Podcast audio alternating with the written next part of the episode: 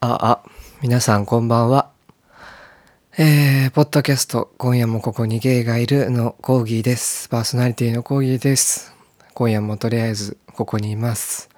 ここにただいるただのゲイです。はじめましての方はこんばんは。はじめまして。どうぞよしなにということでね。えっ、と、効果音を入れたり編集したりするのが面倒なので、今回は一発撮りかつノー編集で、そのまま垂れ流すことにします。口も回りません。なのでオープニングのいつもの音楽も番組説明もなしです。坂口恭平も言っていました。雑でも完璧でもなくてもいいからアウトプットしてみろって。排泄行為のように出したいから出すで。アウトプットってそういうもんでいいんだと言ってました。えー、私は今風呂上がりです。久しぶりに風呂に入りましたよ。あの、シャワーを浴びるの、シャワーで済ませてたから風呂、オ、ケなんていうの？ベベイス。風呂、風呂に入ってきました。いいもんですね。体がほぐれて、温まって、青い、青い水にしちゃってさ、入浴剤なんで入れて。インプットといえば、本を読むね。リハビリの代わりで最近私ムーミンばかり読んでるんですよ。トーベ・アンソンのあの有名なムーミンです。脳にね優しくて簡単でいいんですよ。ニョロニョロっているじゃないですか。あの手があるやつ。あれって羽で増えるって知ってました？私が好きなキャラクターはねモランです。ニンニも好きかな。モランが行くところは全てモランが身にまとっている寒さでたちまち凍りついてしまうんですね。それで暖かい場所を求めてさまようんですよ。火があるところとか暖かいところに行ってもたちまちそこはモラン自身のせいで凍りついてしまうんです。でどうしてモランはそんな風になってしまったのってムーミンがムーミンママに聞くとママはきっと誰もモランのことを気にかけなかったからじゃないかしらって言うんです。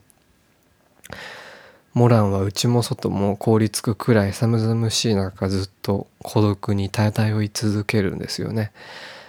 誰もモランのことを気にしなかった。もしかしたらその過程でモラン自身も自分以外の存在と関わることをやめてしまったのかもしれない。自分のことをいたわることも諦めてしまったのかもしれないでその結果がいてつく孤独なのかもしれないなとか思ったりさ。でムーミンでねニンニっていうひどくされる経験が続いてしまった結果姿が見えなく透明になってしまった女の子がいてその女の子に対してミーが放つセリフも強烈でいいんですよ。それがあんたの悪いところよ。戦うってことを覚えないうちはあんたには自分の顔は持てませんって言うんですねミーが。この場合の戦うっていうのは武器を持って戦争をすることの戦うではなくて走りたい時に走ったり遊びたい時に遊ぶこと怒りたい時に怒ることそのそういう自分の中に自然と生まれる感情に自活的になってそれを自由にしてあげて表現することそういうことの大切さをこういう童話的な流れで伝えるトーベン・ヤンソンってすごい作家だなと思います。トーベ・ヤンソンが陸の孤島で生活していた時の記録を書いた「島暮らしの記録」っていう本があるんですよ。グレーのねすごい薄暗い表紙のいい本ですよ。ずっと寒くてなんか荒波が岩肌にこう打ちつけてるような絵が描いてある表紙なんですけど去年のクリスマスイブ2020年の12月24日に実は私はあの以前ゲストに出ていただいた画家のともきさんと神保町で過ごしていたんですけど一日。その時古本屋で私がその本たまたま見つけておすすめしたらともきさんはその本を買ってくださいました。読んで面白かったと言っていましたよ。島暮らしの記録という本です。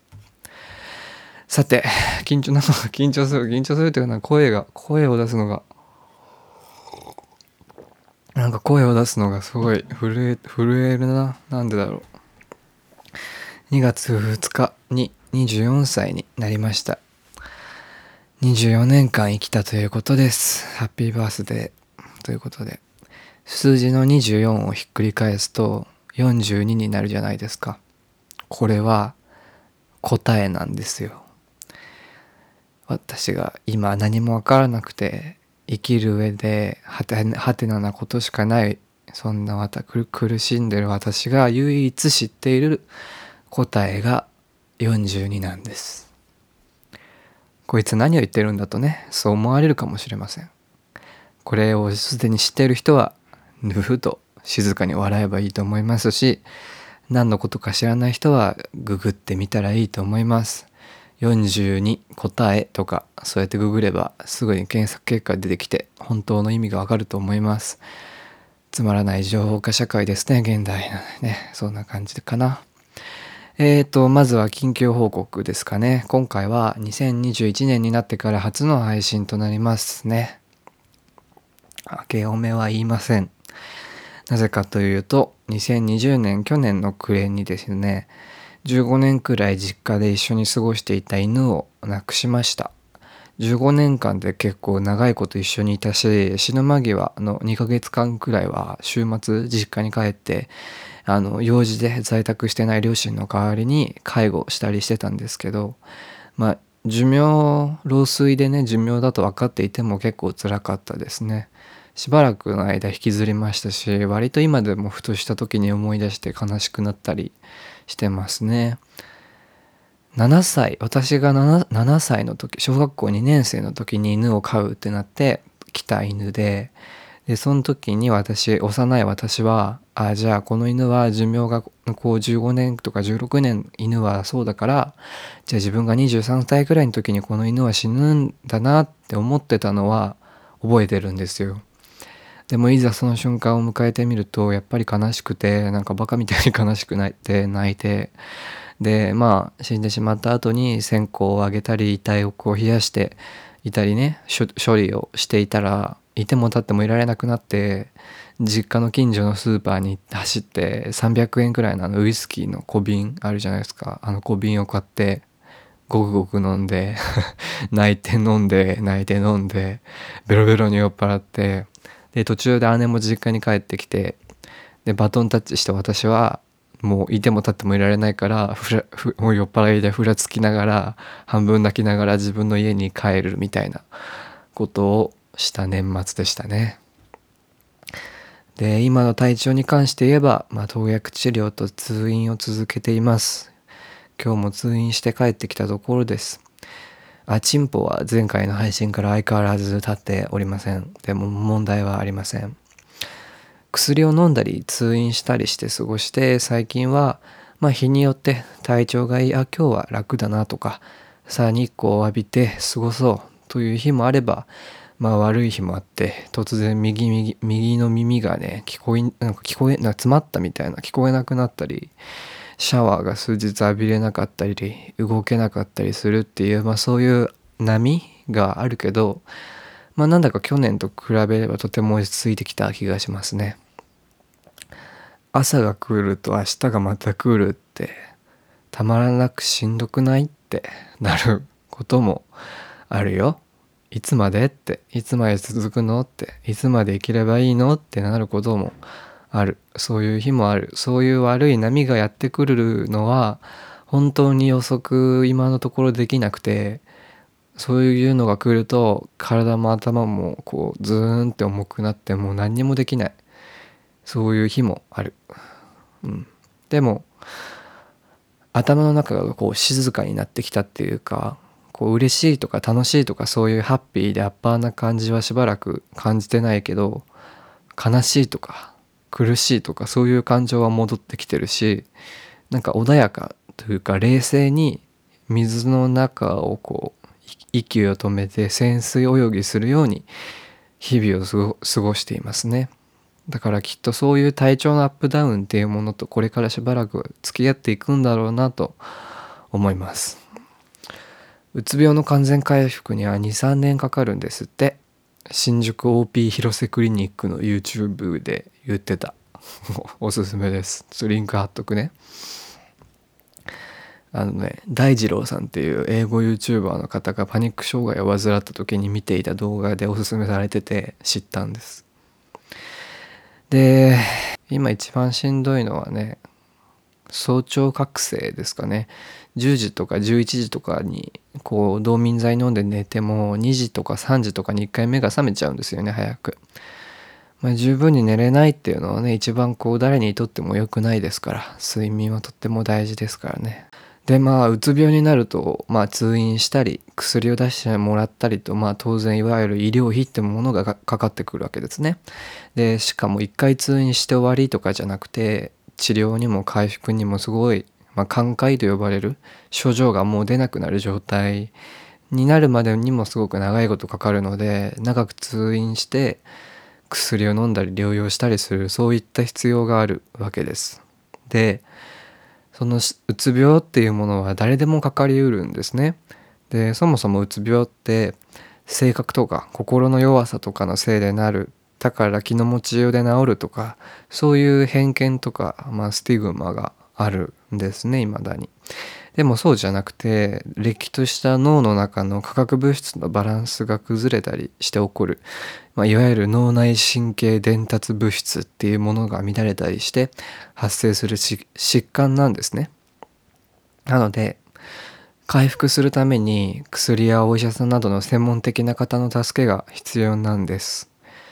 こううつ病で辛いなら周りの人に相談してとか甘えてたり精神が弱っちかったらからなるんだたるんでやがるとかそういう気の持ちようとか考え方を変えれば自力で治せるとかそういうお話ではないと今のところ言われています。で合わせてそういう患者をサポートする制度もいろいろあって休職中で会社から給与が支払われない場合とかあとは離職中における健康保険の傷病手当制度もあります。あとは自立支援医療制度というのを使えば精神疾患の場合医療費が通常3割負担のところが1割負担になったりします。あとで言うと精神障害者保険福祉手帳っていうのがあってそれ1級2級3級ってこう症状の度合いによって合わせた階級が違った手帳があるんですけどあるらしくてそういうのを取得すると都営の公共交通機関の利用が無料になったりするんですって。だからこう通院費が通院する費用がかからなくなったりする。でもこれは JR は対応してないんですって。多分私鉄になったからだと思うんですけど都電とか都営交通東京の場合はねだけで行ける範囲でしか使えない。その範囲に住んで通院してる方ばかりじゃないと思うんですけどね。で何よりこういう今言ったような制度のことを誰もお医者さんも教えてくれないんですよ。全部自分で調べるしかなくて。で発症したばかりの頃うつ病発症した最初の本当に最初で私で言うと去年の2020年の5月頃なんてもう目が覚めても起き上がるのも体を動かすのも無理ですしもう訳もなく泣いてるしお腹も空かないし外に出るの怖い人に会うのも怖い。もうななんかこう外から聞こえてくる声とか音も怖いし嫌だし不快だし。でそういう何もできない自分への嫌悪感もストレスになるからじっとして休養しているつもりでもストレスの負の連鎖ですよね。であと起死燃料って言ってまあ死ぬことばかり考えてたんですね。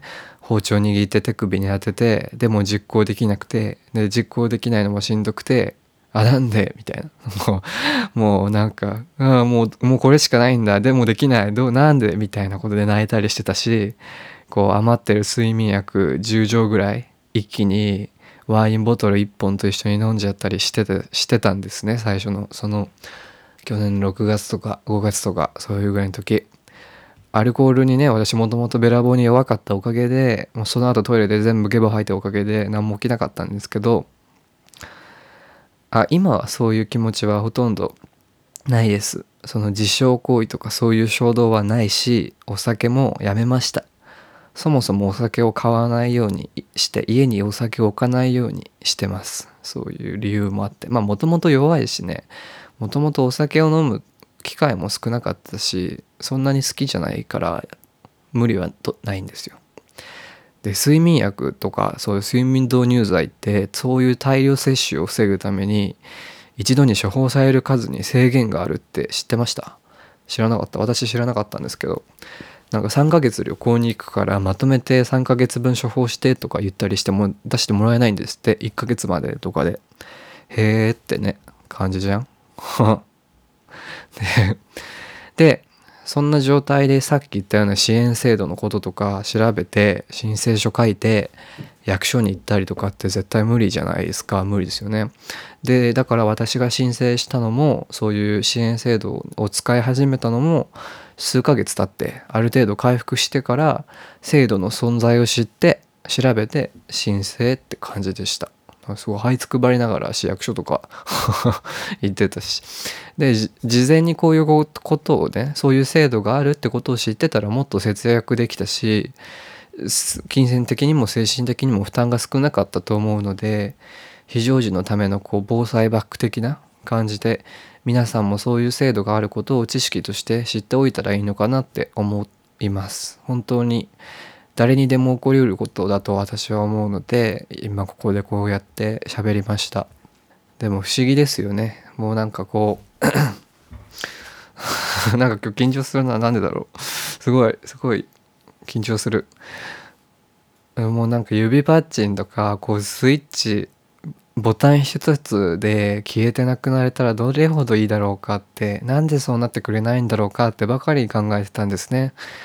でそんなののに今では社会と自分がどうやってつながっていくかどうやってつながればいいかってそういうことについて調べた調べて行動に移したりしてるんですよね。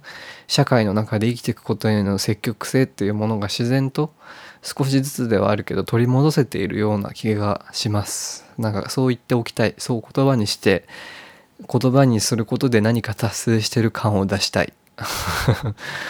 まあ本音を言えばねもうずっとだるいしねよく眠れないなんかこうちゃんとなんかパターン化で眠れないから眠いし四六時中。で昼寝とかすると余計寝れないないからさじっとしてたいんですけどで正直もう何もわからないしもうもう誰かに頼りたいしもうオーバーウェルムでって圧倒されちゃってねって感じでうげえって感じなんですけどまあでも生きる上で生きていく上で困ったら全部自分でやったり背負ったりしなくていいはずなんですよね。頼ったり外注したりしていいはずなんですよ。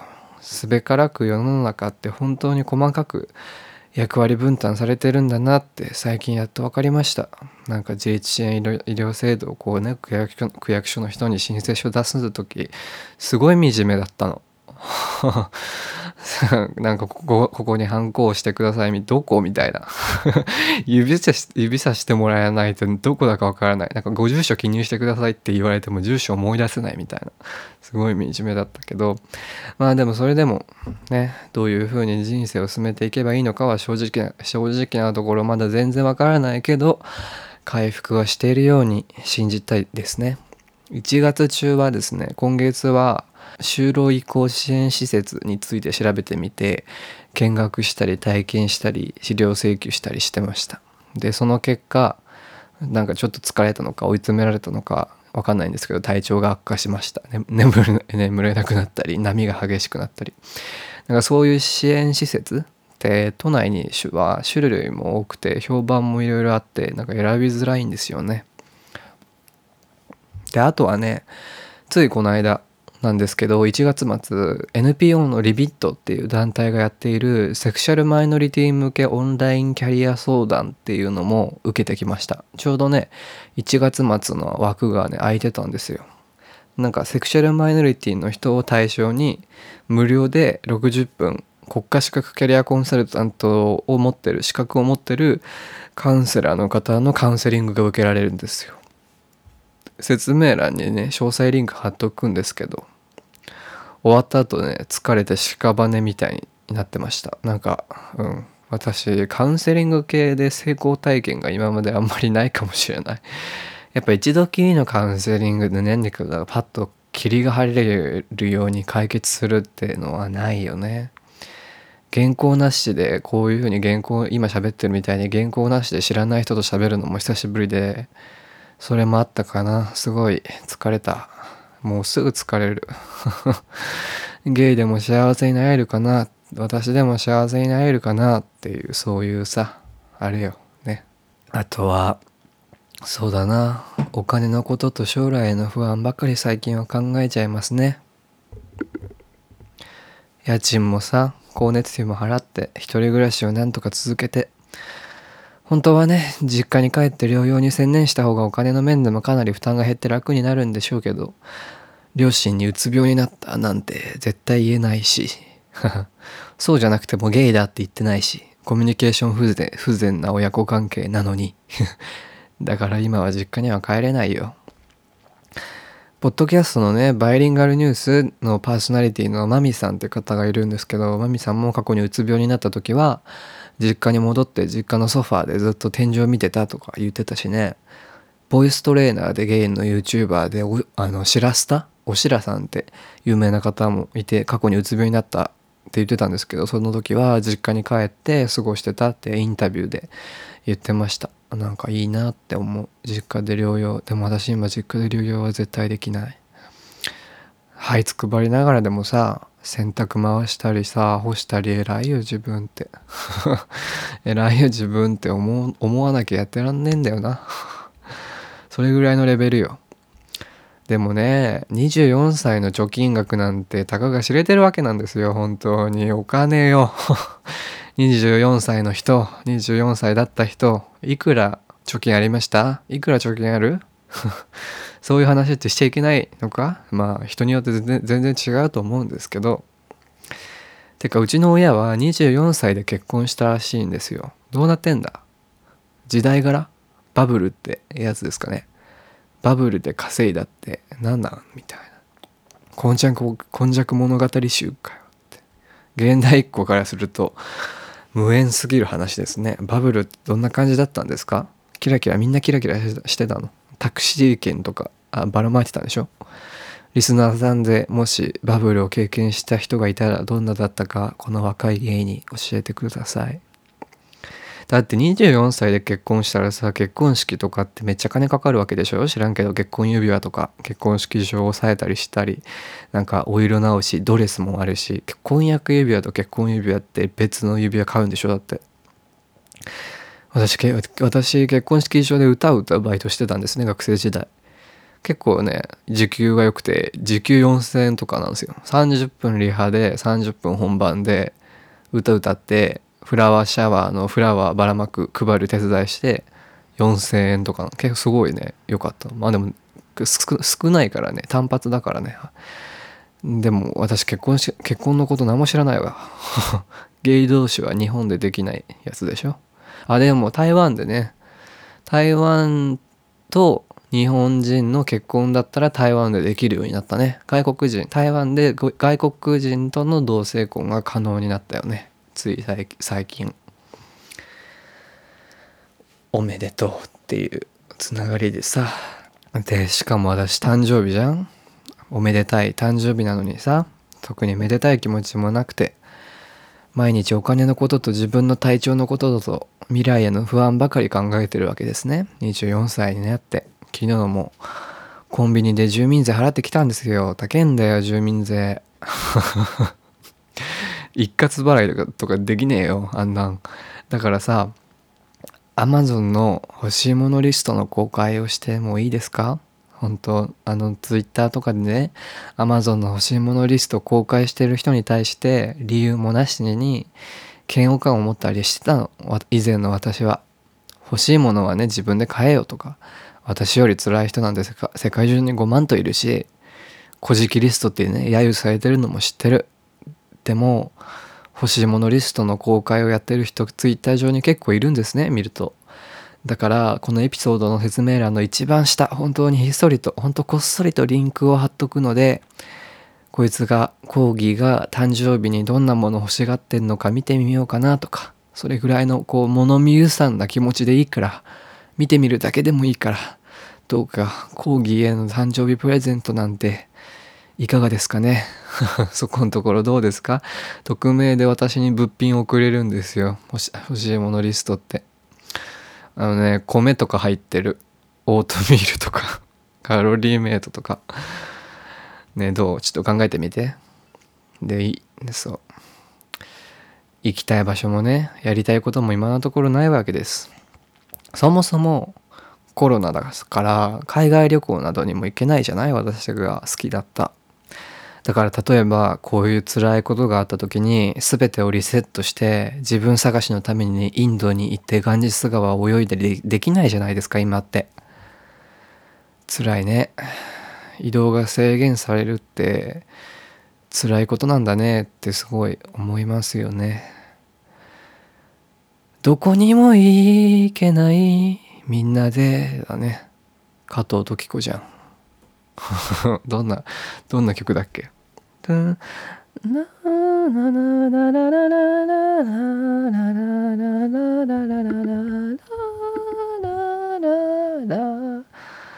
道ば道端で眠ったこともあったね。どこにもいい高いわ。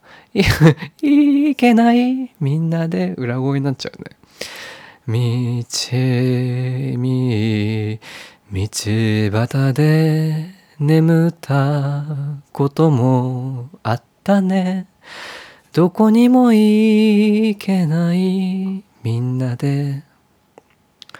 お金はなくてもなんとか生きてた貧しさが明日を運んだ。小さな下宿屋に幾人も押しかけ朝まで騒いで眠った。嵐のように毎日が燃えていた。息が切れるまで走った。そうだね。すごい全然違う時代の曲だね。いい曲じゃん。なんだっけ？時には昔の話を「紅の豚」って映画の曲ですよね確か。好きですよ私あの映画。ねでも知ってるこういうこの歌詞のさように知ってる人とか誰かと一緒に暮らしてたらこういうこう体が辛い時とか心細い状況の時にどれぐらい気持ちが楽だろうかなっていうのは身に染みて感じますね。一人きついよ。一人暮らしが意味がわからん。洗濯したりさ食べたり寝たりっていういわゆるこの生活をする生活を継続させるってことが以前と比べてあまりにも難しくなってて。もう嫌になりかけてますね。なんか歌でも歌うか。歌いたくなってきたな。みんなも歌う？一緒に。これは台本にないな。台本にないけど。私の番組だから。もうどうせ誰ほとんどの気でねえんだ誰も。だから好きなように好きなようにしようか。教訓1っていう曲知ってる？みんな。香川亮が作った曲なんだけど。みんなも一緒に歌おうか。じゃあ今から一緒に。これでこれカットしようかな。どうしようかな。いのん。何やってんだろうね。命は一つ。人生は一回だから命を捨てないようにね。慌てるとついふらふらとお国のためなのと言われるとね。青くなって尻込みなさい。逃げなさい。隠れなさい。奥には俺たち死んだとてずっと後まで残りますよね。失礼しましたって終わるだけ。命のスペアはありませんよ。青くなって尻込みなさい。逃げなさい。隠れなさい。命を捨てて男になれと言われた時には震えましょうよね。腰抜けへたれひ弱で結構どうぞ何とでもそう呼びなさいよ。青くなって尻込みなさい逃げなさい隠れなさい死んで神様と呼ばれるよりも生きてバカだと言われましょうよね。きれいごと並べられた時もこの命を捨てないようにね。青くなって尻込みなさい。逃げなさい。隠れなさい。なんつって歌ってみました。突然。台本にないよ。どう？歌った？みんな一緒に。こういう連携をしてこう。2021年でねプレゼント。原稿に戻るね。戻る 戻るね。プレゼントって言えばさプレゼントとかって何をもらってもそのプレゼントをくれる気持ちがさ何よりも嬉しいものじゃないですか。そう。で Amazon 欲しいものリストねさっき言った。に載ってるもの以外で個人的にもしプレゼントを送ってくださる方がね誕生日祝うよって方がいたら住所教えますよなんつって。信頼できる人にだけにね個人情報だからね一応ね。てかお一人すでにリスナーさんで誕生日プレゼントを送ってくださった方がいるんですよすでに。しかもアメリカのオレゴン州ポートランドという Google 検索によると東京から 7784km も離れた場所から後で話すね。でプレゼントといえば私この間ね以前ゲストに出ていただいたその画家のともきさんにクリスマスイブさっき言ったように出会ってたんですね。でその時にその時だっけなナザール・ボンジュもらったの。ナザール・ボンジュって知ってる？トルコの魔除けのグッズなんですけど私2021年今年が厄年らしいんですよ。だからこれで邪視とか悪いものをね跳ね返せると思うからすごくタイムリーでいいないいプレゼントだと思いました。吊るすタイプと壁にかけるタイプとブレスレットになってるタイプの2種類いただけてブレスレットがね家でつけて写真撮ったんですよ両方。でその写真をツイッターとインスタグラムに上げたんですけどでその写真上げて写真撮った後ブレスレットの紐がちぎれてなんかテグスみたいな部分が。でナザール・ボンジュのその目玉のビーズがズバーって床中に散らばってなんか つけた瞬間ちぎれたのね。だから、なんか私の存在とか今、今まとっている気みたいなものが、それそのものが邪気なのかなって ちょっと、なんか邪悪なものが体から出てんのかなって思ってすごい受けた。ね。なんか悔しかったから全部拾って拾い集めて持っていた紐に一つずつ通してまたブレスレットとして直して今は飾ってます。机の上に。で時々触ったり光にかざしたりして見てます。お互いにクリスマスイブねともきさんと神保町で過ごして美術館に行ってお互い爆弾低気圧で体調悪いねとか言いながら プレゼント交換したり他に人が一人もいないねカラフルでなんか元女優兼画家みたいな人が作った悪夢みたいな内装の喫茶店でお茶したりしてたんですね。私はキティちゃんの枕とキティちゃんの筆箱ととかをクリスマスプレゼントであげてでサンリオのバスボムもあげたんですけどそれはキティチにじゃなくてキキララが出たそうですね。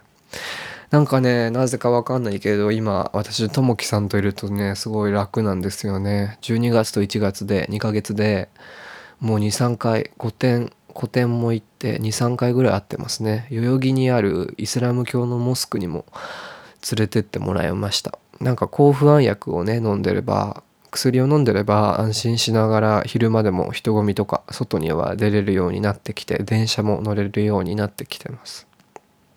っていうかねなんか今はもう一緒にいて楽な人としか会いたくないね。人への気遣いとかもあんまりしたくない。人と会って外出したりするとね次の日疲れ果てて寝込んだりするんですよ今。本当に。どうしようもないね。体力が落ちすぎちゃってさこの体力も戻さなきゃいけないね。筋トレとか運動もしなきゃいけないしちゃんと3食食べなきゃいけないし。なんか毎日2時間の散歩を1ヶ月継続できたら仕事に戻れるくらいの回復具合なんですって。でそこそこから週3日とかで仕事復帰して徐々にならしていくのがモデルケースなんでとしてあるんですって。でそうやって職場復帰して元気にやってるよって人はあそうしたらそうそのその後寛解後のあの復活する患者の割合が増えた。それまではそのそれを実践するまでは2割とかそれぐらいしかいなくてまた再発したりまた悪くなったりしてたんですって。毎日2時間外散歩って難しくない ?2 月はこれから毎日近くの川とか神社でも歩いて見に行こう散歩しようことにチャレンジしようかなとか考えてます。毎日外出るの怖いな。人間の頭とか体ってさ物理的に結構重いんですよね脳みそとかって。なんか持ち上げんのつらみたいな。体持ち上げんのつらみたいな。気づいたわ。私ね今年が翻訳厄年らしいんですよ。厄除けってした方がいいんですかね。そういうの信じてないんですけど。っていうかもう十分去年しんどいことたくさんあったから厄除けっていうかもうすでに厄払いかもしれないけどさ。でも調べてみたらね厄除けって5,000円とか1万円とかするんですよ。そんな無理じゃん。そんな効果がわからんものにそんな金払う余裕ないよ。皆さんは厄除けしてしましたか？厄年に関するエピソードとか何かありますか？自分の時はこんなひどいことが起きたとか。ご自分の厄年の時はどんなことがありました？もし何かあったら番組までお便りで教えてください。ケミオがねホワイトセージっていうハーブを炊いてネガティブな空間のエナジーをね浄化しがちなんですよ動画で見てると。だから私もやってみようかなって一瞬思ったんですけどそこまでこう スピリチュアルな身ではない立場としてはそこに金を使う心づもりがね足りないねまだ。でも調べてみたらホワイトセージ大中小サイズで iHerb で売ってたんですよ。で大とかなんか腕くらいのサイズある ものが束ねてあって。でもホワイトセージ炊く代わりに窓開けて換気したりすればよくね。ダメ？ナイチンゲールも換気の重要性をいち早く説いてたって言ってたよ。知らんけど。あなたなりの薬用系というかジンクスっていうかなんかこうネガティブなものを遠ざけるためにやっている方法がもしあったら是非番組までお便りください。2021年はグレートコンジャンクションを経て風の時代が到来しますからね。えわからない人を調べてください。そして私が怪しいスピリビジスピリチュアルビジネスにはまったら迷わず私の脳天をショットガンで撃ち抜いてほしい。でもね去年その私がひどい状態の時に姉がそのあの第98話でカミングアウトした姉が簡単に食べられるね食べ物とかビタミン剤とかを送ってくれたんです。本当に助かりました。うつ病がひどかった時はですね頭がこう混乱しているというか常にうるさいというか常に何だろう高速でぐるぐる回転しているような感じで脳がバグった感じで料理とか洗濯とかするとしても何をするか何かをする手順が分からなくなっちゃうんですよ。それで料理できなかったんですけど今は米を炊いたり餅を焼いたり袋ラーメンを作ったり、まあ、卵焼いたり茹でたりそういうことができるようになってきました。最初に言ったように日によってアップダウンはあるんですけどまあ朝起き上がれてこうトースターで食パンとか焼いてさそこにピーナッツクリームとか塗って食べちゃってる自分がいるとねすごく安心するんですよ。あめっちゃ大丈夫になってきてるって。自分大丈夫おかえりって。生活できてる。大丈夫大丈夫。ちゃんと回復してるよってなる。全然関係ないけどピーナッツバター好きなんですよね。ピーナッツバターでも高いじゃん。高いからピーナッツクリームの安い方を買うんです。できないことができるようになるでいうとさ「マダム・イン・ニューヨーク」っていうインド映画を思い出しますね。英語がわからないね。インドから来てる女性がコーヒー1杯さえ店で頼めなくてひどい対応されてパニックになってしまうシーンがあるんですけどその映画見た時ねそのシーンでめっちゃ泣いたの。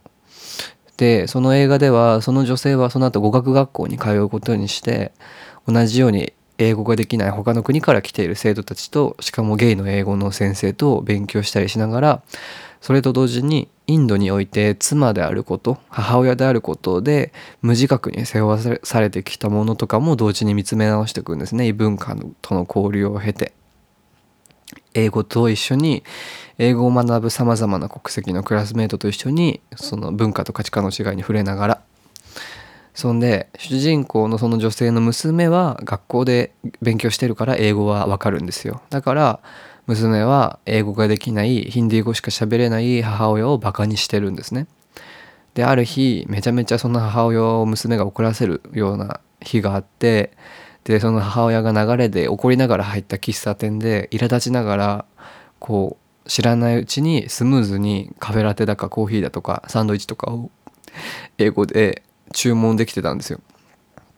でで一緒に行ったフランス人に言われて初めて自分が英語をスムーズに話せるようになってること英語英語が進歩してることに気づくシーンがあるんですけど私前に見た時そこでもうボロボロボロボロに泣いてできなかったことができるようになるってに弱いんだろうねきっとね。そのできないことを理由に惨めになってこぼれ落ちてしまう自分を自分の力ですくい上げてあげるすくい上げられるようになることってすごく尊いことだなって思います。すごくねいいインド映画だからね是非まだ見てない方には是非見てほしいですね。インド映画って意外といいのあるんですよね。なんかあのきっとうまくいくえっ、ー、と3イディオッツ3人のバカたちはとかも私は好きです。長いけどね。3時間ぐらいあるよね確か。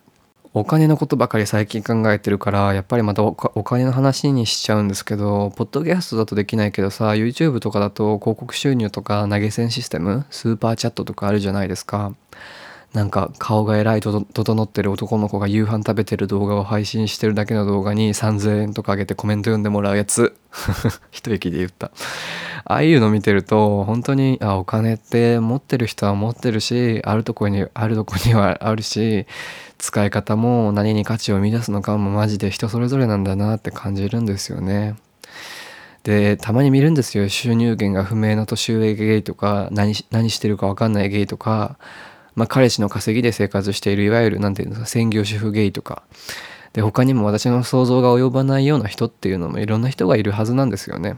できっとそしていろんな人がいていいんですよね。そもそもの話。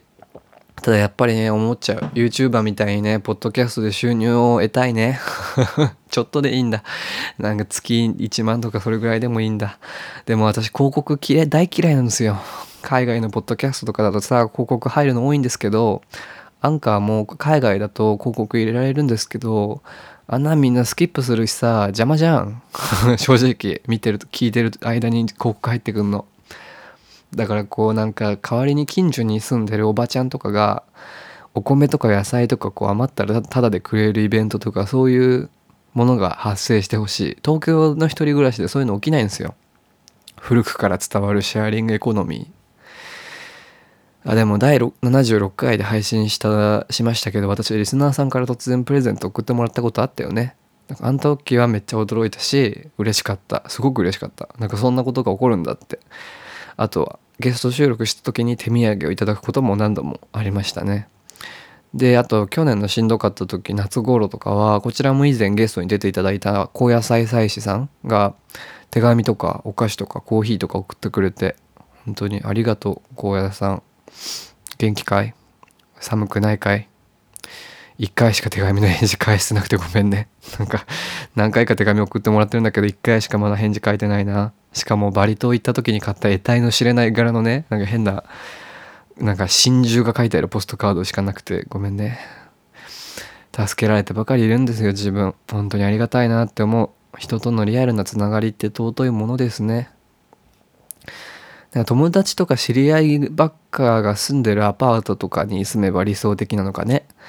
ゲイとかクイアばっかりが住んでる団地とかさ、アパート丸々一棟とかあったらめっちゃ良くないですか？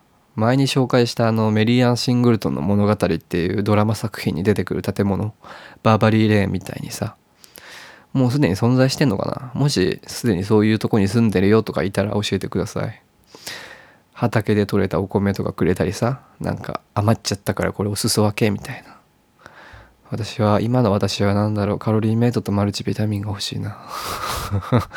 カロリーメイトで言うとカロリーメイトマイバスケットっていうスーパーがねあってねそこのプライベートブランドで売ってるカロリーメイトの亜種類似品の方が本家のカロリーメイトより50円ぐらいね安いんですよ。どうでもいいねこの話ね。でどうどうでもいい話しかしてないんだけど声優であとまあ声優っていうのもスーパーマーケットなんですけど深夜にね行くと人目を避けてね深夜に行くと賞味期限の近い6枚切りの食パンが半額の30円とかになってるんですね。マジ？ってなる。で運よく見つけると買ったり冷凍して食べてますね。なんかもう調理をするのが面倒すぎてディストピアみたいな食事してるんですよ最近。野菜とか肉とか腐るものを管理する記録もないので買っても腐らせちゃうから保存の効くものとか缶詰とかレトルトとかサプリメントに頼りがちねテクノロジーに助けられてますね。とりあえず栄養取っとけばいいかなみたいな。楽。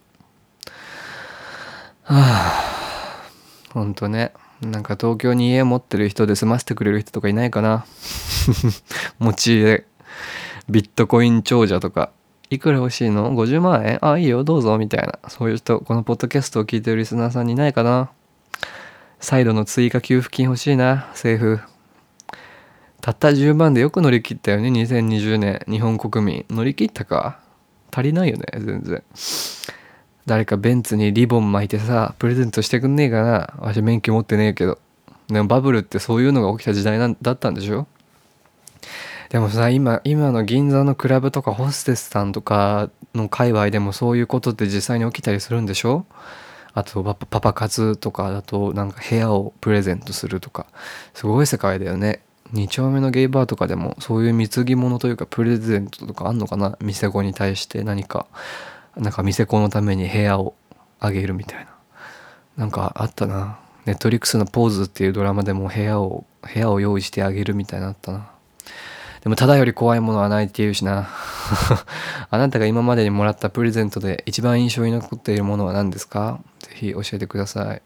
一番高いものとか何ですか？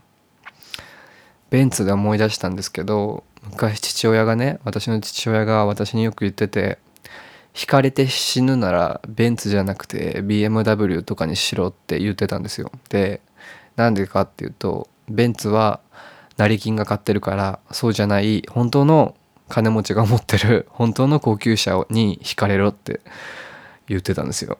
そんな当たり屋じゃんね。なんてことを幼い子供に言うんでしょうね。思い出しました。ああ家賃高いな。そもそも私なんで東京に住んでるんだろうな。全然東京じゃなくてもよくないって最近思いますね。大阪とか京都とかならねポッドキャスト関連でも知り合いたくさんいるし。福岡とかも家賃見てみたらめっちゃ安いの本当に。羨ましいわ。3万とかで。全然あるし。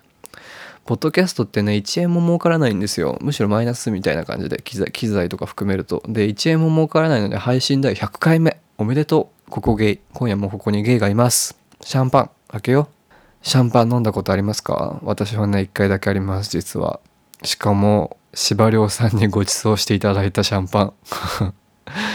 平気な顔してありがたくいただいたんですけどなんか自分なんかがシャンパンを飲んでいるっていう事実に受けちゃって心の中の動揺がやばかったです。なんかね東京のどこだっけあれ？新宿の近くのケーキ屋さんなんかおしゃれなケーなんかサロンみたいなところでシャンパンとクリームブリュレをご馳走していただいたことがあったわ。そういえば。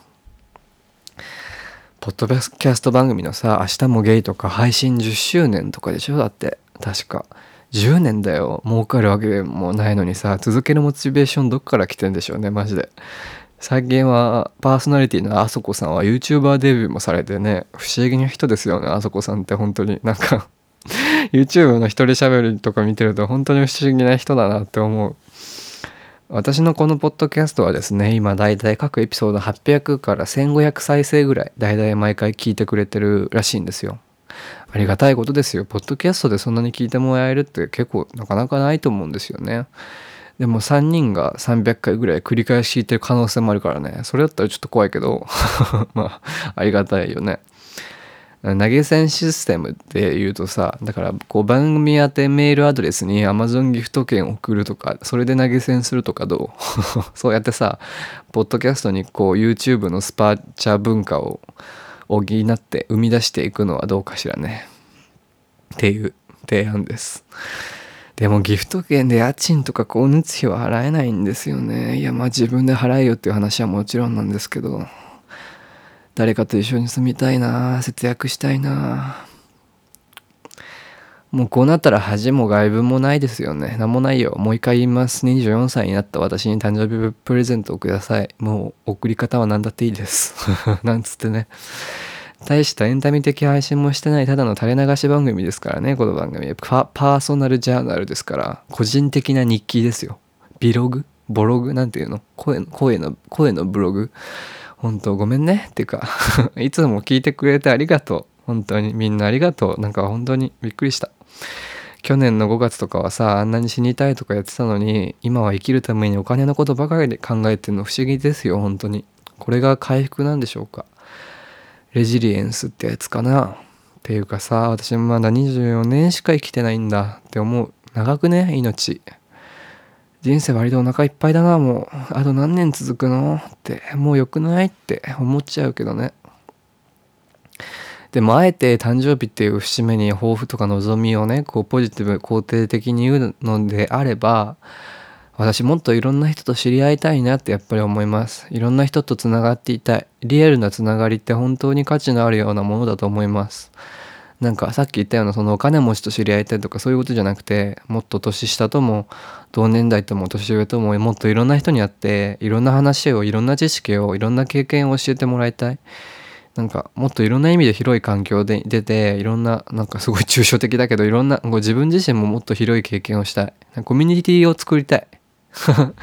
なんか前もどっかなんかで言ったわ。私コミュニティを作りたいな。それがもしかしたら私がしたいことがかもしれない。あえて今言葉にするなら。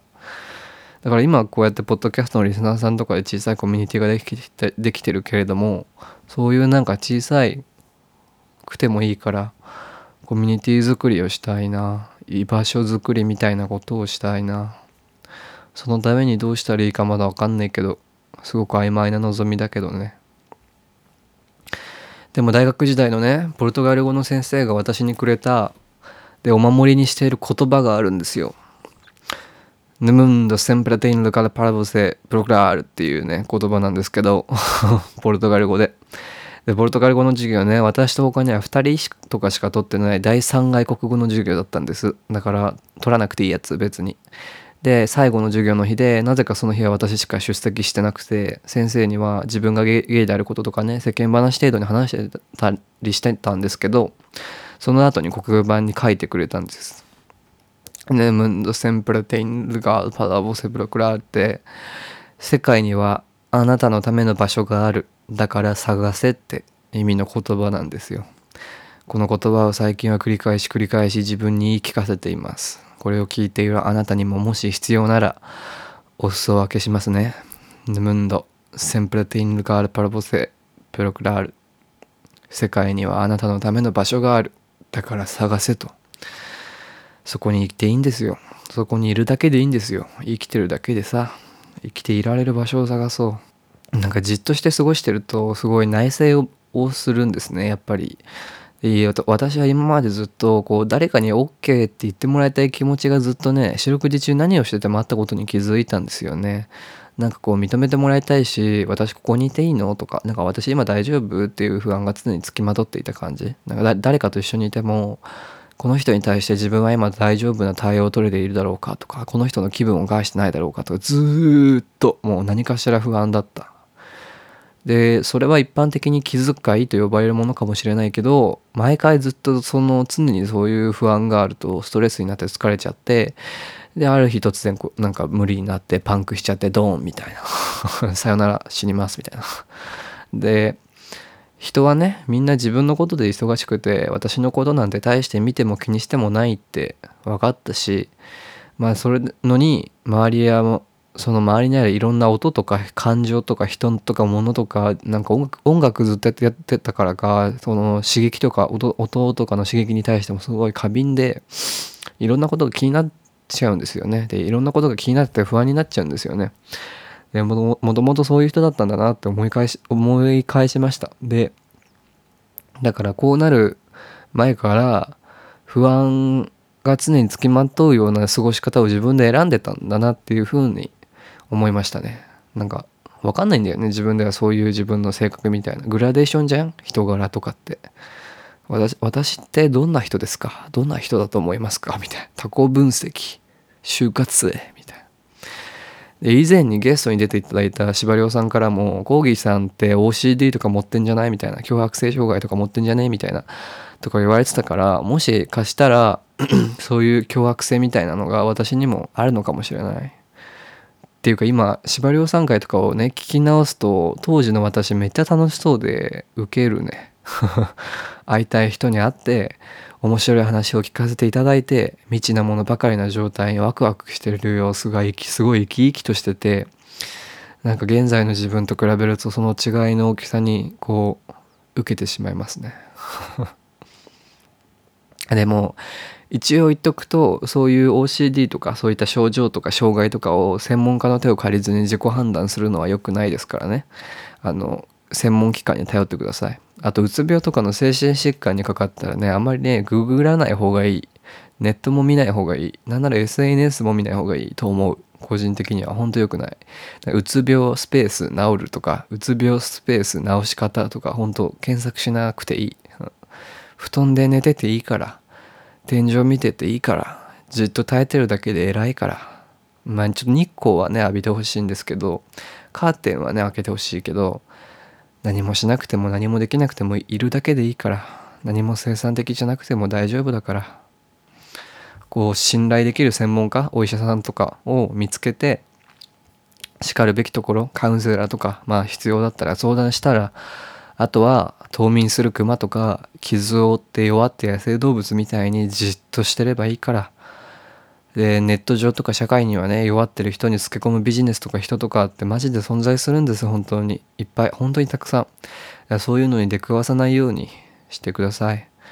でネット上には本当じゃない情報とか有害な情報も本当にたくさんあってもちろん現実世界にもあるけどでそれがあなたを必要以上に苦しめたりもするから現代って。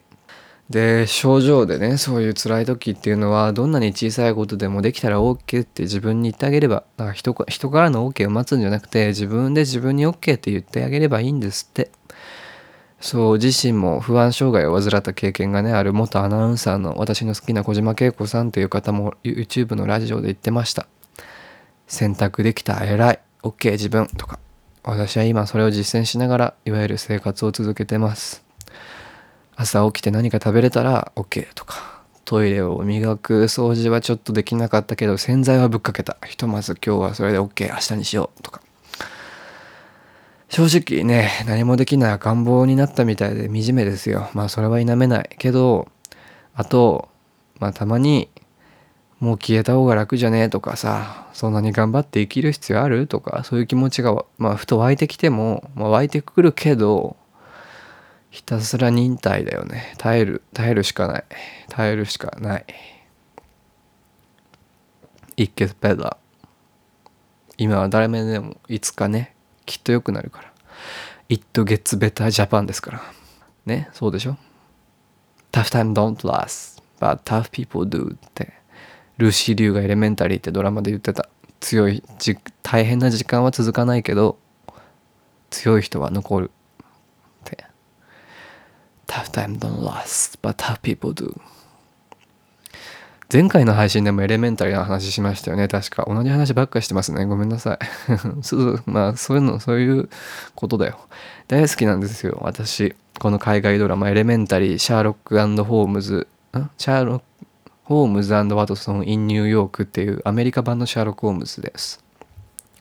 シーズン7最後のシーズンがですねとうとう2021年1月新年初日から日本でも配信開始されたのでぜひ見てください。Hulu かね Amazon プライムビデオで見れたと思います確か。リルケという詩人がねいてこう言ってるんです。全てを経験せよ。美も恐怖も生き続けよ。絶望が最後ではない。いろんな人がいていろんな事情があっていろんな経験が世界にはあってコロナの影響もまだまだ続いていてただでさえ普段から大変なことがねもっと大変になってますけどどうかどうかその人にとって絶望が最後にならないようにと理想論ですけど私はつい考えてしまいますね。希望を見つけたいしなんならおこがましいけど私自身も誰かの希望になりたいよそりゃ。そんなおこがましいことがもしできたんだったらそれってめっちゃあげじゃね？と思います。それで言うとケミオとかってマジで希望だよね。希望すごい存在だと思います。あと絶望の真っ只中にいる時に SNS とかネットニュースにこうずっとつきっきりになってるんだったらさっきも言ったようにしばらく離れた方がいいかもしれません。FOMO って FOMO っていう言葉があって Fear of Missing Out の略なんですけど情報に取り残される不安って意味でアメリカとかで流行ってるらしい考え方らしいんですね。ホモみたいですよね。ホモのフォモ。でその不安とかからつい SNS とかばっか見ちゃうし私の世代のようなデジタルネイティブ世代ってもはや常にインターネットにつながってることが当たり前じゃないですか。だけど適度に離れた方が個人的には具合がいいです。ツイッターとかってさネットニュースとかなんか文字とか情報量の多さにまず単純に脳が疲れるし悲しい内容とかとんでもない発言とかも物質系に流れてくるしなんかあと知らず知らずのうちに誰かと自分を比べて自分を不必要に惨めにさせたりなんかこうね良くない気がする。同じ同じ理由で私テレビ持ってないし民放ラジオも LINE ニュースも最近は見ても聞いてもいません。なんか必要なニュースのねあのキャッチアップは文字通り必要ではあると思うんですけど、まあ、こうこういう情報発達社会でさ情報の氾濫とうまい距離感を保てたらいいよね。うちら。そんな感じです。やべ。ありがたいことにお便りがたくさん届いていてさっさかと読んで紹介していきたいんですけどもう1時間喋ったわ。1時間も個人で喋ったわ。一人で。しょうもないわ。なんかすごい個人的な励ましのメールとかも頂いてて、番組内では読まないでくださいっていうのもあったんで、いただいたもの全部は配信できないんですけど、本当に嬉しかったし、支えられました。本当に、あ、こんな自分でも生きてていいんだってマジで思った。あとインターネットの強さを感じた。ということで、ちょっといただいたお便りを紹介していきます。えー、国宝の幸喜さん、第20、えー、年齢20代でですね、靴をおいただいております。コーギーさんお帰りなさい。未だ国宝を維持するコーキです。あの、コーキさんは以前ゲストに出ていただいたあのピアノ、ピアニストの方ですね。あの国宝というのは童貞を意味する言葉です。えー、ニコニコしながらポッドキャストを拝聴しました。深みがありつつ聞きやすいバリトンの声、懐かしさを感じ、お会いして収録した日のことを思い出しました。コーギーさんの声を聞けてとても嬉しいです。この期間様々なことがありました。二十歳になって、おおめでとう。二十歳になってお酒が飲めるようになりました。初めて一人で新幹線に乗り、大阪へ行きました。大好きな磯部がフランスへ旅立ってしまいました。あ私は相変わらずピアノを弾きつつ、毎日たくさん自分、かっこチンポ磨きをしています。あ、まだ国宝を守り続けていますよ。国宝の価値を損なった時、私は一番にコーギーさんにご報告する予定です。ありがとう。そんな義務はないんだよ別に、えー、おすすめの映画は365日のシンプルライフです。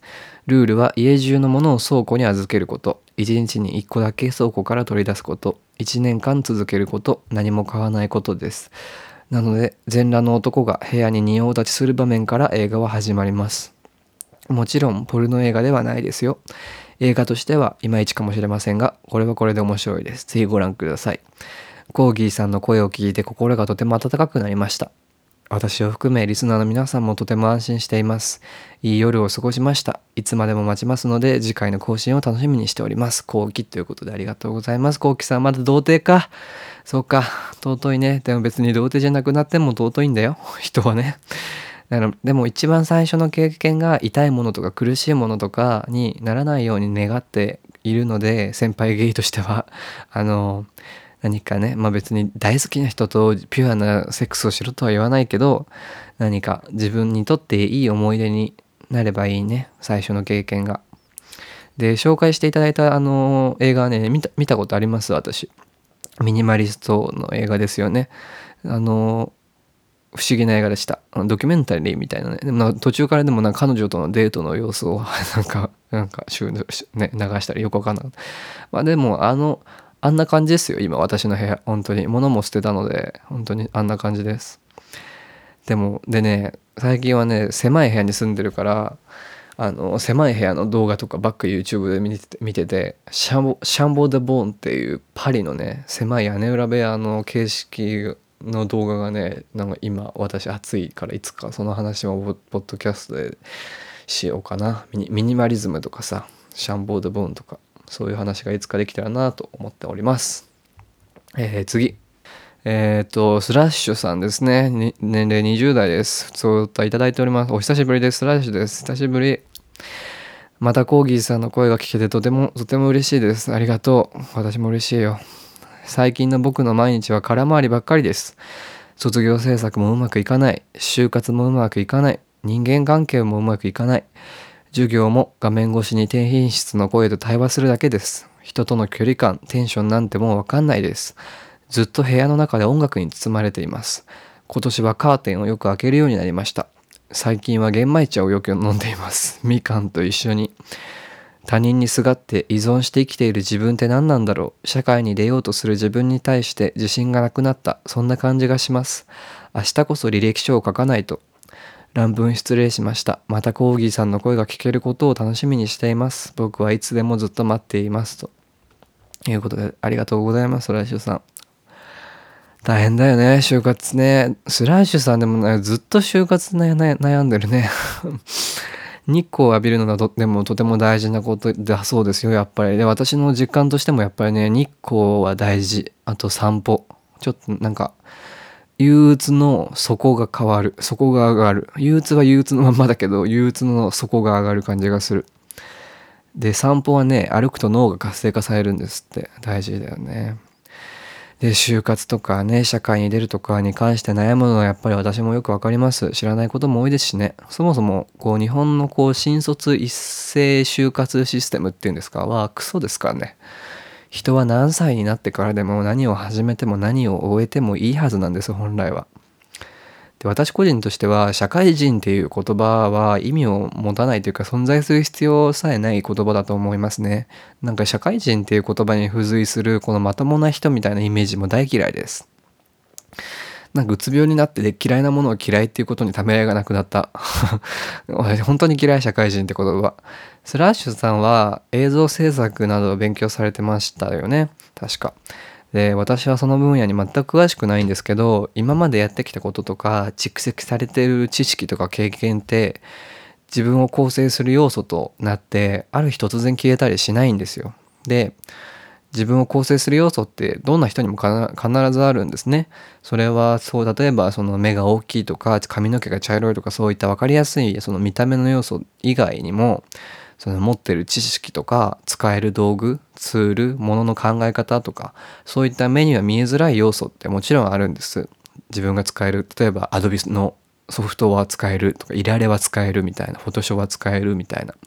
でそういう自分が持っているもの自分が持っている要素をまず見つけて整理してそういう広い意味での自分の持ち物をそれを社会を社会や他人とのつながりにどう生かしていけるかを考えること。でそのその考えること自体に時間をかけるのは悪いことで全然悪いことではないと私は思います。だから同世代の周りは就職したりして進むペースの違いにこう焦ったりすることってもちろんあると思うんですけど全然休学して1年延ばしたっていいし進学して大学院に行ったりしたりしてもいいだろうしあなたの時間を自分のやり方で自分のペースで過ごしたり自分が生きる上で自分で主導権を握ることってすごく大切なことなんだなって私も最近思いました。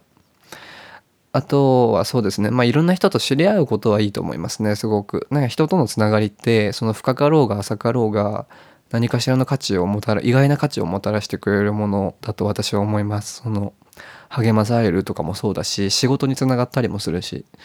ねだから自分のペースで自分のやり方で自分がやりたいようにやんなよ。できっとスラッシュさんねできるよ。スラッシュさんは自分その就活をしなきゃいけないとか卒業する前に一斉就活新卒就活をしなきゃいけないっていうようなルートじゃなくても全然社会とつながれるよ。スラッシュさんは。私はねずっとそう思ってる。あのゲストで出ていただいた時からねずっと思ってる。なんかこうまああのコミュニケーションのね難しさとかは確かに感じれるんだろうなっていうふうには思うんですけど大丈夫だと思うよスラッシュさん。あなたは社会に必要だよ。まあ必要とされなくてもね別にいるだけでいいんですけどね。はい次行きます。えっ、ー、とゲイポキキセンさんから頂いております。年齢は30代です。普通歌ですね。こんにちは。久々の更新。回復傾向にあるような感じがしてよかったです。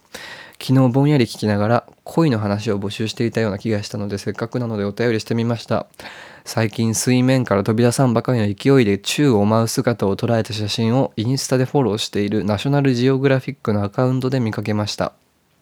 どうも米国のイリノイ州ではアジアンカープ、えー、アジアの鯉ですね。あの魚の鯉が野生化して現地の在来生物に悪影響を及ぼすことが問題化している様子。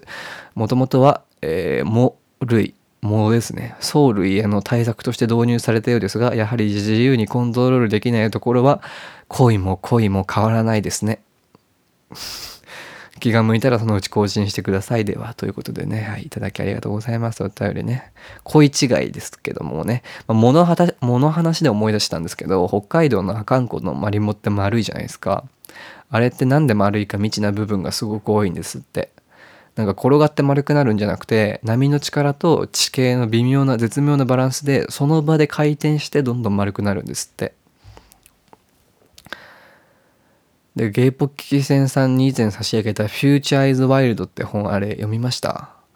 あの500万から2億年後の地球がこうなっててこういう進化した生き物がいるだろうっていうとんでも本なんですけど デューガル・ディクソンという人が書いた本で SF とか生き物が好きな人におすすめな本なので皆さんも興味があったら是非読んでみてください。多分まだ売ってると思う。まだ廃盤になってないはずなんだけどな「フューチャー・イズ・ワイルド」っていうデューガル・ディクソンの本ですね。はい。次。えー、ラジオネームむっちりさんから頂いております。ありがとうございます。以前コメントしたものです。配信復活嬉しいです。また無理のないペースで配信を続けていってほしいです。長期間何もしてないとのことですが、20代前半ってよほどの致命的なことをしない限りはいくらでも自分の許容範囲に修正できると思うので気にする必要はないと思います。他の人と比べて焦ったりもしますがみんな理想とするゴールが大きく違うので途中経過を他の人と比べる必要はないと思います。回り道をしたり長く立ち止まったりしても最終的には自分の納得のいく場所にたどり着けばいいので試行錯誤しながら進んでいけばいいと思います。いろいろとミスをしてもそのミスは完全な無駄にはならずに将来何かの役に立つことがあります。個人的な意見になりますが人生って細かいことを含めたらミスすることや無駄なことが多いので途中経過を気にするのは最低限にして最終的にどうなりたいかをいろいろと検討することに時間をかけた方がいいと思います。それとコロナ禍で世間の状況は一変しましたが僕も状況が変わりました。昔やってたことを利用して少し副業を始めました。えー、僕は小学生から大学途中まで熱中していたことがあったんですが大学途中で男と同棲することになり恋人中心の生活になり生活環境が激変したのでそこから辞めてしまいました。その後同棲した恋人と別れたんですがその熱中していたことは完全にやめてぷっつり糸が切れた状態になっていたんで気にはなっていたんですが再開しないまま長い年月が経ちました。以前学生時代ののんけ友達に久しぶりに会った時に辞めたことを告げると「えもったいない」と驚かれました。でもさすがに男と同棲したことがやめたきっかけだとは言えませんでした。辞めてからもうやってたことも忘れるくらい長い年月が経ちましたがポッドキャスト番組で昔熱中してたことを詳しく取り上げている回があってそこから思い出して意識するようになりました。その後コロナで長期の自粛期間に入り給付金の10万円が入ってその時僕は再開するのにこれこれ以上ないくらいのお膳立てをされたような気がしました。この機会を逃したらもう二度と再開する気は起きないだろうと強く思い決心した日から即行動を起こし給付金10万を全部使って道具を全てネットで購入して数日後に再開しました。辞めてからものすごく長い月日が経っていてものすごく長いブランクがあるし当時にはなかったデジタル化ネット化が進んでいたので当時と同じことをしているのに全く違うことをしているような感覚でした。そしてそのことがきっかけで今では半分趣味半分副業みたいな感じで続いています。今度はやめずに細く長く続けていこうと思います。以上です。ではこれからも配信楽しみにしています。ということで、えー、むっちりさんからいただきましたありがとうございます。副業始めたってねすごいね。コロナ禍で新しいことを始めるっていうそのなんかバイタリティ自体がすごいことだと思いますけどね。え、でも大学時代に同棲した、なんか同棲、同棲イベント発生してほしいな、やっぱり私。なんでないんだろう。あとはなんかそのゴールにかける、さっきスラッシュさんにも言いましたけど、ゴールにかける時間ってね、ゴール、私ゴールまだわかんないな。私にとってのゴールってやつは一体何でしょう。何なんだろうな。何なんだろうなって思いますね。給付金の10万皆さん何に使いました？私は貯金しました。あまあまあ住民税の支払いに使ったのかな 言ってしまえばそんなもんだよね10万なんてそんなもんよもう足りないよ足りないよねえー、はいえー、次の方ですね次の方はえー、コーギー様、はじめまして。最近、ポッドキャストを聞き始めたものです。男の同性愛者のハンドルネーム、鈴明です。鈴明さん、こんばんは。30代、東北の雪深い地方に住んでいます。ほとんどクローゼットで本当に親しい人にしかカミングアウトしていません。まだ少ししか聞いていませんが、コーギーさんの話がとても面白く共感できるので応援したくてメールしました。小学校時代の体育の話とか一人称の話とか自分も同じような経験がありあるあると思いながら聞いています最近は精神的に辛い状況のようですね僕も以前いろいろあって1年半ほど前から精神科に通っています治療を続けて今ではかなり普通に生活できるようになりました。コーギーさんも今はどうかゆっくりなさってください。またお元気な声を聞けたらなと思います。ちなみに僕は大学の音楽科出身とかではないのですが、幼い頃からバイオリンをやっていて、クラシックなど音楽が好きなので、コーギーさんのお気に入りの音楽の紹介など、とても興味深く思います。また、さすが音楽科出身なだけあって、知識がすごいですね。とても勉強になります。では、もちろん無理なさらなくてもいいのですが、またコーギーさんのお声を聞けたらなと思います。次の配信を楽しみにしています。とのことです。鈴崎さんありがとう。はじめましての方ですね。なんか大変でしたね、鈴崎さん。1年半前ね、精神科通ってね、治療を続けて、かなり普通に生活できるようになったってよかった。本当よかった。本当によかった。遠くでね、寒かろうね、雪も深が、雪深かろうね。大変だ。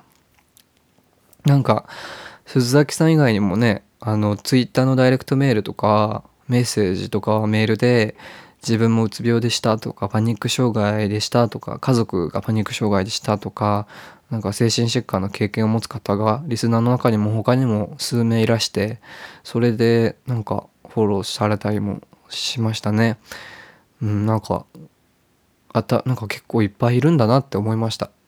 なんかね、心療内科とか、私がいつも行ってる心療内科とか行ってもね、本当になんかいろんな人がいるの。外国人の人とかもいて、なんかね、まあみんな深刻そうな顔してんですけど、まあまあ、まあ、辛いからね、辛いから、辛いから来てるからみんな辛そうな顔してるんですけど、でもなんかすごい、ああ、自分だけじゃないんだなって思いますね。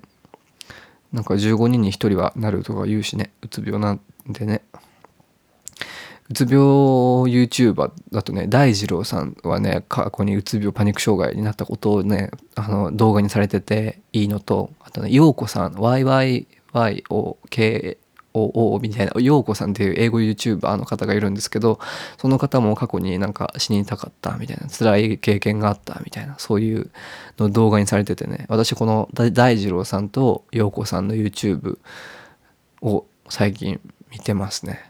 でその大二郎さんが紹介してた新宿 OP 広瀬クリニックっていう精神疾患に関する動画を上げてるお医者さんのチャンネルがあるんですけどそれをよく見てます。バイオリンいいですよね。鈴崎さん。私はねビオラもバイオリンも好きな楽器ですね。チェロも好き。弦楽器好き。弦楽器弾けるってすごいんだよ本当に。弦楽器弦楽器ってマジすごい尊敬する。音程取るのむずすぎだし。弦楽器ってねこうやって顎顎で挟むからあの何、ー、て言うのデコルテの部分にねあざができんのずっと楽器構えてるからしその指もその手手も手もか手も弦を押さえる形に進化していくから変化して変化していくからもう固まっちゃうのその形で私はそうだなバイオリンでチャルダッシュとかチャルダッシュっていう曲とかめっちゃ好きだけどバイオリンの名曲とか名手とかはあんまり知らないなもし鈴崎さんバイオリンの名曲とか名手とかおすすめの曲とかあったらまた教えてください。はい、ありがとうございます。で、お次はですね、えー、っと、663という方です。はい、この方ですね。で、この663、最初に送っていただいたメールはですね、663から送っていただいたメールは、私と663との間だけのものにしてくださいとのことだったので、読めないんですけど、こちらの2通目のお便りは、読んでもよいと言ってくださったので、その2通目のお便りを紹介します。えっ、ー、と、663はアメリカのオレゴン州ポートランドという町にお住まいの66歳の女性だそうです。これだけでだけでさ、マジって思うよね。はい。コーギーさん、先日初めてのお便りをした前期高齢者66歳です。もしメールに目を通していただけたらもう本名もお分かりかもしれませんが、まあ66とでもお呼びください。さて、体調はいかがですか？少しでも楽になっていらっしゃればいいなと思いながら、この普通歌を書いています。この用語は昨日知りました。人生いくつになっても学びの毎日です。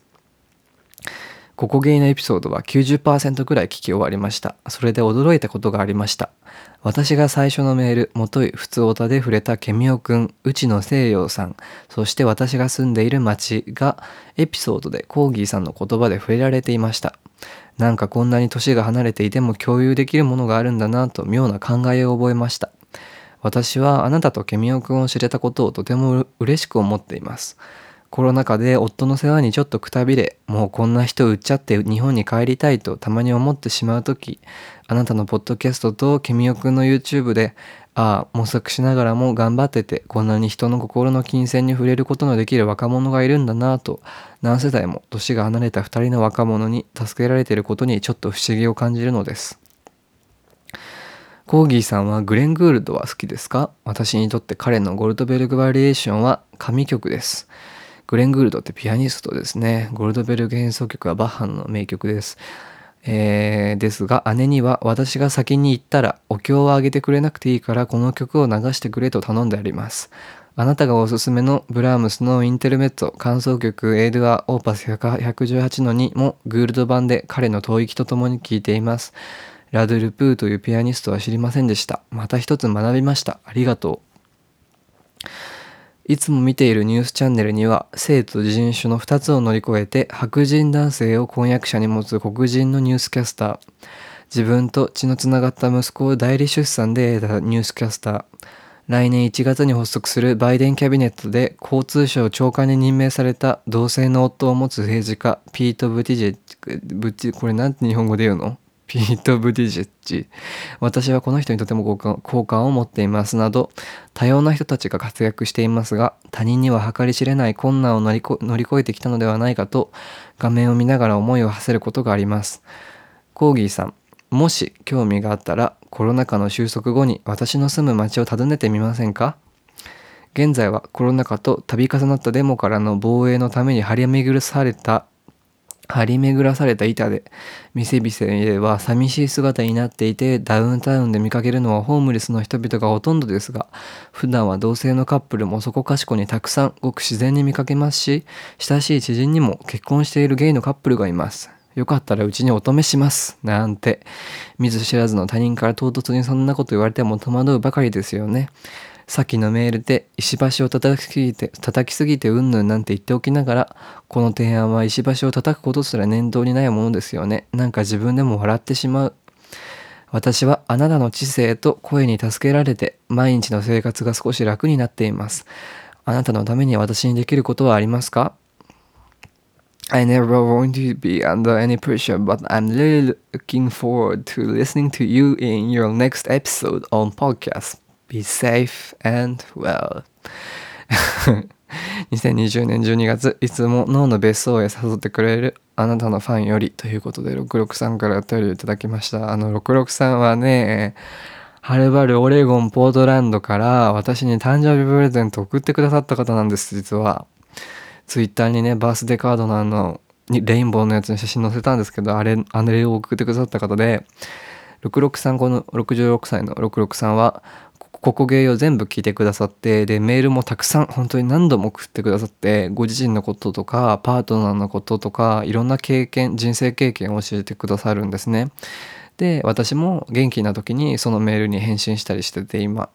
なんか、完全に私が返事してなさすぎて 筆武将ここに極まれるって感じで、663のメールが9だとしたら私の返信が1っていう9対1くらいの割合の文通みたいなことが今起きてるんですけど、で、それで663がいろんなことを話していく中で誕生日祝いをさせてほしいっていう話になってで私最初ねあのバースデーカードが届けていただけると思ったんですね。で、あじゃあありがたいな、いただこうと思って。でそして、で、郵便屋さんがピンポンって来たら、なんか新生児ぐらいの大きさの小包を抱えてらして、すげえでけえ黄色の袋が抱えてあって、ハンコお願いしますみたいな。で、開けてみたら、アメリカのお菓子とか、でっけえピーナッツバターとか、今の私のような状況でもね、簡単にインスタントに食べられるものとか、あと、あったかいスウェットのパーカーとか、で、それと素敵なインスタとツイッターにも載っけたバースデーカードを送ってくださって、本当にありがとうございます。メールでもね、お礼の返事したんですけども、この場でもう一度言うね、663。あの、ありがとうございます。カードは机の上に飾ってあるしスウェットパーカーを着たままあのさっき言ったオンラインキャリアカウンセリング受けましたなんなら今も着てます あったかいですポッドキャスト始めた当初はねこんなイベントが自分の人生に起こるなんて思ってなかったですよ。本当に。私2017年に2017年1月にポッドキャスト始めたから7891011で4年目になるんだね今。でちょうど1月カーナのトロントから帰ってきた次の年の1月だから1月だから本当に4年目。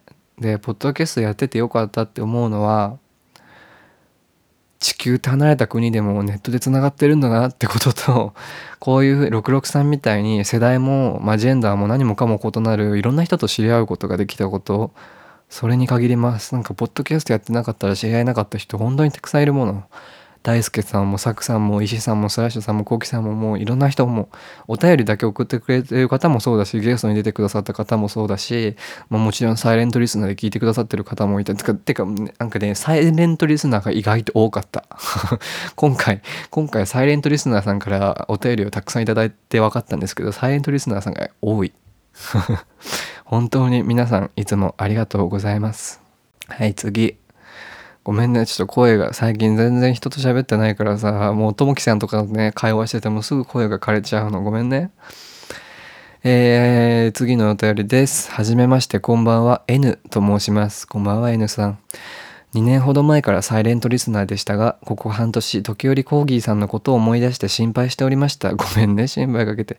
生きていてくださって本当に良かったです。お便りを待っているとのことなので、自分のことなど書いてみますね。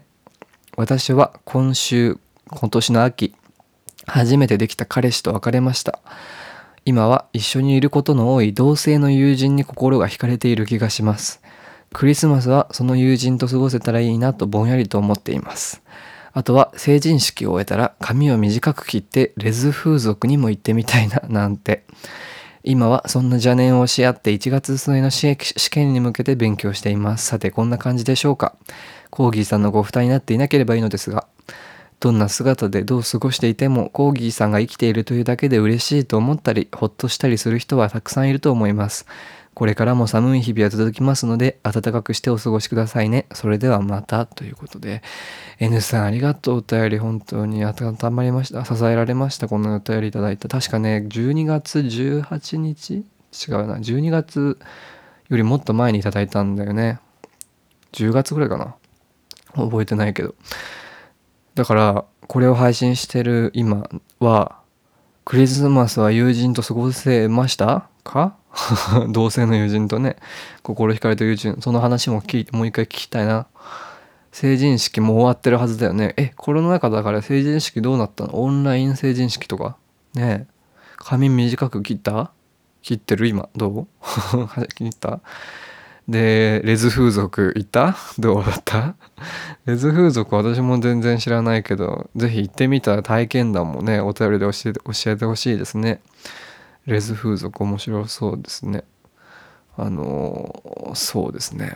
何も何も知ってることがないけど是非またお便り送ってください N さん。だ多分成人式ってことは年下かな？今今年20歳ってことかな。ありがとうそんなことを言ってくれて。えー、っと、次のお便りはですね、はい。えー、ニックさん、コーギーさん、明けましておめでとうございます。明けましておめでとうございます。こんばんは。久しぶりにポッドキャストを収録されて嬉しいです。コーギーさんは大変な日々を過ごしているそうですが、僕は相変わらず応援しています。ありがとう。僕も最近部屋からほとんど出ていません。2ヶ月前に彼氏と別れてからずっと寂しくてたまらないでした。彼と5ヶ月だけ付き合ってそんなに仲いいわけではないでしたが急に行っちゃってブロックされたのは本当に辛いでした。最近夜によく泣きながら寝て朝目が覚めるとスマホに手を伸ばして2時間ほどニュースとか SNS とかどうでもいいことを見ます。それからご飯を作ってデスクで YouTube か Netflix をずっと見ます。僕もなぜか新しいドラマを見る気がしていません。今モダンファミリーを見ています。勉強や仕事もたまにするけどよく集中できません。だいたい4時頃に運動がてら寒い外に立ち向かい、日の入り前にちょっと自転車を乗ったり散歩したりします。時に友達とオンラインゲームをやったり、ズームで家族と話したりする日もあるけれども、主にそんな感じです。この冬は暗いけれども、春になるときっと良くなりますでしょうね。お互いに頑張りましょう。次の収録を楽しみに待っていますよ。今年もよろしくお願いします。ニックということで。ニックさんありがとうございます。ねえ、待っててくれてありがとう。そして聞いてくれてまたありがとう。大変そうだね、ニックさんもね。私もそんな感じよ。でもこう、冬のうつ、冬季うつっていうんですか、には、やっぱり、やっぱり症状があるみたいで、そういう、こう、しんどい症状が。で冬季うつとか、まあ、うつ病に関して言えば栄養療法って考え方があるらしいんですね。でまあ私は専門家じゃないから適当なことしか言えないんですけどそういうシーズナルシーズナルディスオーダーとかウィンターデプレッションとかはそういうものに対してはナイアシンとかビタミン B6 とか亜鉛とかの栄養素がセロトニンとかドーパミンの神経伝達物質脳みその中で作られるもののケミカルバランスにとってはすごく大切なんですって。でそれらのそのナイアシンとビタミン B6 と亜鉛の栄養素が不足するとそういう冬季うつとかシーズナルディスオーダーとかを起こしやすくなっちゃうんですって。だからそういうサプリを取るナイアシンのサプリメントを取ったりする人もいるんですって。であの日照時間日の出ている時間が短い北欧の国ではビタミン D が不足してうつになりがちだからビタミン D を取るとかも話聞くから私はね現在あの通院して抗うつ薬と抗不安薬とか睡眠導入剤とかを処方してもらってあの薬を飲んでいるけれどももっと良くなってきたら徐々にお医者さんと相談しながらそういう薬を弾薬って言って卒業していってまあ、その後はそういうサプリを取ることを習慣づけてみようかなとかはちょっと考えてますね今。なんかね iHerb とかっていう通販サイトオンライン通販サイト見てるといろいろとあの手に届く値段でナイアシンとかあのビタミン B6 とか亜鉛とかのサプリが売ってたのであの全然買えると思います。まあでも本当に私素人なんであんまりちゃんとしたことは言えない言えないんですけどあのそういう冬季うつとかしんどい状況を打破するための栄養療法サプリメントっていうのもあるのでそういうのを使ってみるのも一つの手かもしれないなと思います。あとは本当にしんどかったら病院に行ってみるといいと思いますよ。あとはもし都内にいるんだったら私と一緒に散歩でもしよっかニックさん。どう？ね Can we have a walk みたいなどうですか？はい次えー、ベンティさんですツイッターのダイレクトメールでいただきましたコーギーさんこんにちはこんばんは最新回拝聴しました。お声が聞けて安心しました。コーギーさんのサコッシュを使うたびに思い出していました。ありがとう。実はね、この番組、番組グッズで物を販売してるんですよ。私にはね、売り上げがね、ちょっと全然もう本当にスズメの涙ぐらいしか入らないグッズが。で、えっ、と、ご自分の好きなものに気づいたという話でコーギーさんがぽつりぽつりと静かに〇〇が好き〇〇も好きという旅になんだか急激に切なくなり胸が苦しくなりだんだん鼻の奥がツーンとしてきました。どうして好きなものを発表しているだけなのにこんなに込み上げてくるものがあるのでしょう。好きなものがある好きなことがあるそれが日々の繰り返しの中に存在してくれる。それを喜ぶことができたり好きなものが多い時って心が元気な時のバロメーターだと思います。私はコーギーさんと同じ年の頃就職に失敗して精神的にもどん底にいました。その時本当に自分の弱さを知りました。15年だって今やっと自分らしく生活できている気がします。自分は本来こういう人間だったんだと思い出すというか。それは急に取り戻したのではなくじりじりとほんの少しずつ這い上がっていったという感覚です。コーギーさんは発信をできるのがすごいと思います。いい時も悪い時も自分を見つめてそれを私たちに教えてくれる。なぜかはわからないのですが感謝の気持ちがこみ上げてきます。私にはコーギーさんがいつも心の片隅にいます。冒頭に書いたそれはコーギーさんの奇跡を見てきた思いなのかもしれません。大好きだった本がまだ読めないことも時間は確かにかかるかもしれませんがいつか自然に読みたいと思える日が来ることを心の底から願っています。またお便り書きますね。お姉さんにもよろしくお伝えください。それでは良いお年をということでベンティさんからお便りいただきました。ありがとうございます。サコッシュ使ってくれてありがとう。私のことを忘れないでいてくれてありがとう。本当にねネット上なんかネット社会というか、まあ、SNS をネット上でこうやって私は活動しているじゃないですか。でネット上で本当に発信しないでいると特に体調が悪くなかったとしてもえこの人大丈夫かな？みたいな。この人今死んでないかな？みたいな。なんかすぐ死んだことになるんですですねネット上では。ネット上でいないことネット上に存在しないことはすなわちネット上もうなんかこの人はいないことになってしまうっていうのがすごいなんかそれって終わりがないなってすごい思っててそれはすごい大変なことであるなと最近思っています。なので継続することってもちろん配信者としては大事だしそれを聞いてくれているリスナーさんのありがたさそしてそのリスナーさんがいるから続けられるっていうこの循環 このコミュニティの中の循環が生まれている力を私は今感じています。本当にありがとう。これが続けていくモチベーションになるのかもしれないなと思います。でベンティさん自身も辛い経験があったと。ねそういうまあみんな辛い辛いなんか、ね、レジリエンスでやっぱり。ね風の時代。じりじりとね負けへんでってオーバーザさんっていうねポッドキャストがあるって私最近聞いてるんですけどそれでも言ってた負けへんで精神。辛いことはあるしもうしんどいなとか生きてんの嫌だなと思うことはいろんな人に起こるよ。起こるけどでも負けへんでって思って這い上がる。It gets better って。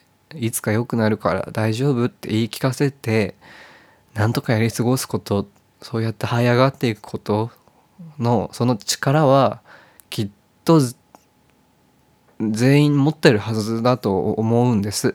そうあってほしいと思うんです私は。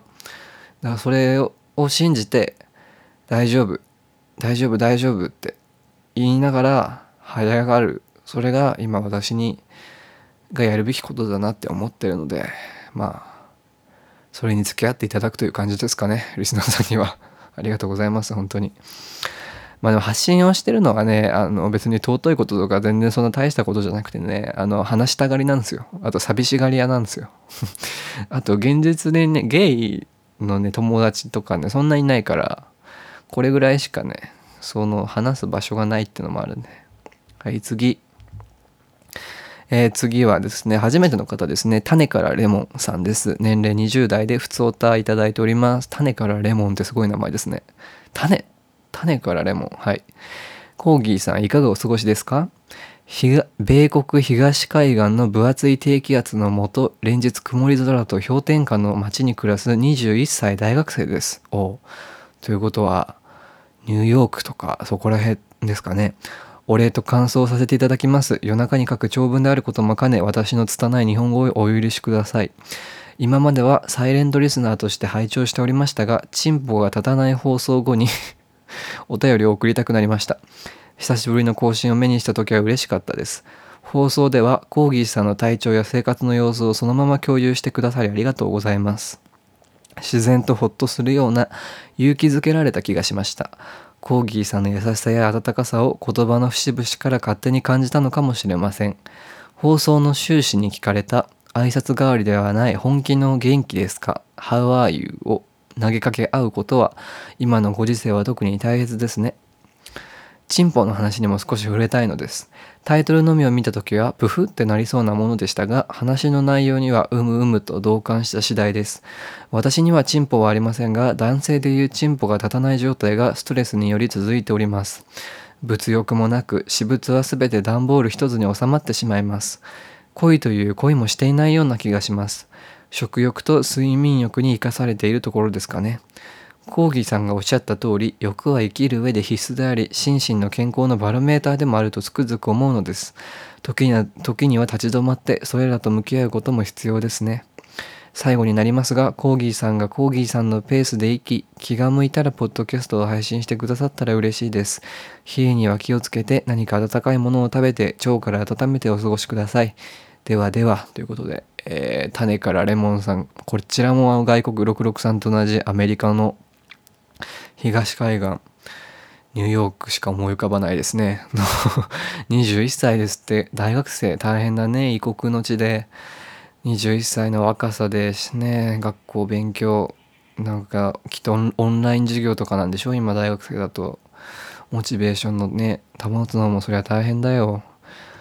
アメリカは感染者数も多いしね広い国だしね。まあでもあのバイデンの就任式見てた見てたんですけどニュースで。